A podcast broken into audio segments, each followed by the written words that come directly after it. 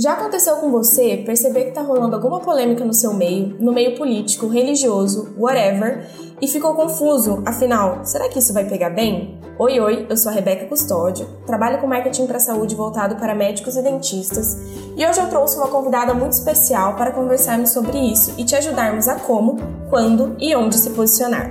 A convidada de hoje é Vitória Rotter e ela trabalha com branding pessoal.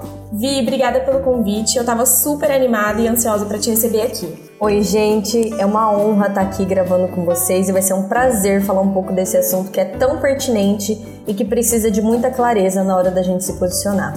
Então a gente vai começar com o básico. Explica aqui pro meu povo o que seria posicionamento, uma palavra que é tão ampla, né? É uma palavra tão ampla, né, e que representa tanto pra gente. Mas antes de falar um pouquinho como a gente deve se posicionar, vamos entender primeiro o que é posicionamento digital. Basicamente, ele é o ato, processo ou efeito de posicionar-se. É opinião, posição quanto a algum assunto. Resumindo, gente, posicionamento digital é a nossa postura nas mídias sociais. Mas para ser autêntico, a gente precisa ser coerente com quem nós somos na vida real.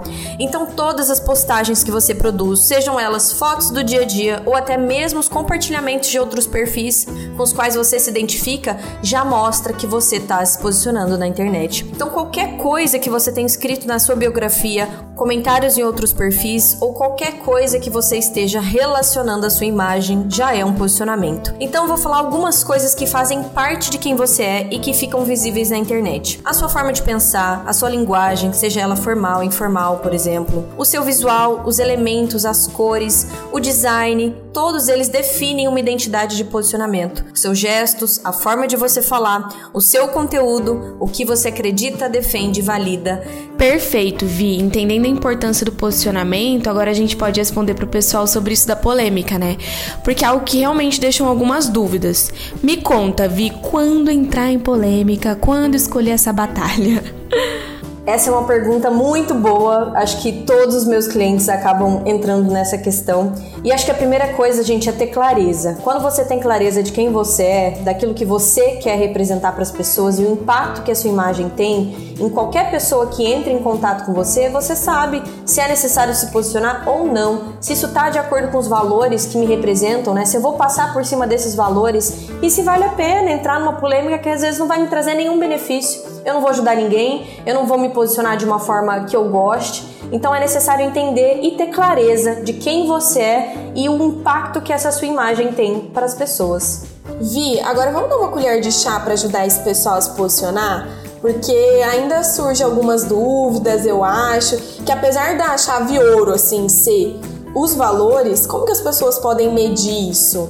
Eu acho que, igual eu falei da primeira vez, né, quando a gente tem um posicionamento claro, a gente precisa entender que várias coisas norteiam essa, essa identidade de posicionamento, que é aquilo que eu falei, a forma de pensar, a sua linguagem, definir ela. Ela é informal, formal, o visual, seus gestos, a sua forma de falar e o seu conteúdo. Tudo isso já mostra como você se posiciona. Por isso que é preciso ter clareza. Porque se eu sou uma pessoa no digital e eu sou uma outra pessoa na vida pessoal, né, na vida real, isso já não está condizente com aquilo que eu estou transmitindo. Já tem algo de errado por Completamente. Aí. Então eu preciso estar é, tá muito de acordo com quem eu sou de verdade e se eu tô transmitindo em essência quem eu sou, né? Se eu tô conseguindo realmente ser autêntico com tudo que eu quero propor ali para as pessoas. Então, ter clareza quando você decide criar uma conta e se posicionar com o intuito de mostrar para o mundo o que você é e o que você faz é muito importante para que esse percurso que você vai ter no Instagram seja real, seja verdadeiro, né? Que tenha trocas, que crie uma conexão. E você só vai saber se deu certo se você tentar. Então, além de uma, eu vou dar cinco colheres de chás necessárias para a gente iniciar o seu posicionamento de marca pessoal na internet. A primeira delas é o autoconhecimento. Eu falo muito muito sobre isso e ele serve para absolutamente tudo. Se você se conhece, se você tem clareza de quem você é, você vai saber exatamente expor coisas boas e ruins da forma certa, com equilíbrio, saber onde se posicionar, saber onde não se posicionar. E perde o medo também, né? Exato. Quando a gente se conhece. E aí a gente vai que entender. É tão claro o que, o, o que somos A gente não tem medo de, de, se posicionar. Sim, eu falo que até as nossas fraquezas, né, fica muito mais claro. E eu trabalho muito sobre essas fraquezas ser a nossa maior potência. Então eu sei onde eu vou entrar em polêmica, onde eu não vou. Isso torna o processo mais leve. A segunda colher de chá é ter muito domínio do mercado que vocês atuam, né? Vocês que são médicos, dentistas, trabalham nessa área da saúde, é muito importante usar essa percepção de valor sobre a sua área, sobre as pessoas que estão envolvidas, a cultura dessa área, usar tudo isso ao seu favor.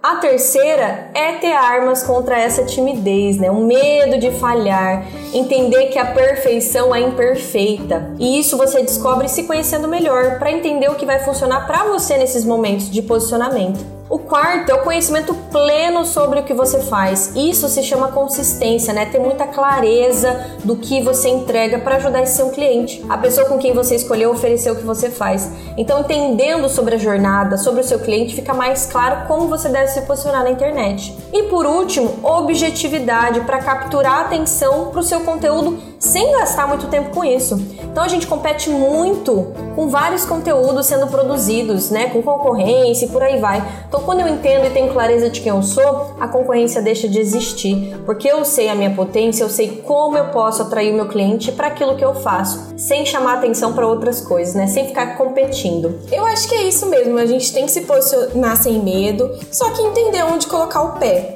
saber se aquela batalha tem a ver com seus valores ou não, né? Vi, obrigada mais uma vez. Ah, eu tô muito feliz, muito feliz de estar aqui. A Vi tem um trabalho lindo. É, para quem quiser acompanhar ela lá no Instagram, o arroba dela é arroba Virotter. E é isso, um beijo para todo mundo um beijo, esse episódio gente. até aqui. Obrigada pela companhia. Obrigada! E até a próxima, pessoal. Esse podcast é produzido por Projeto Yellow.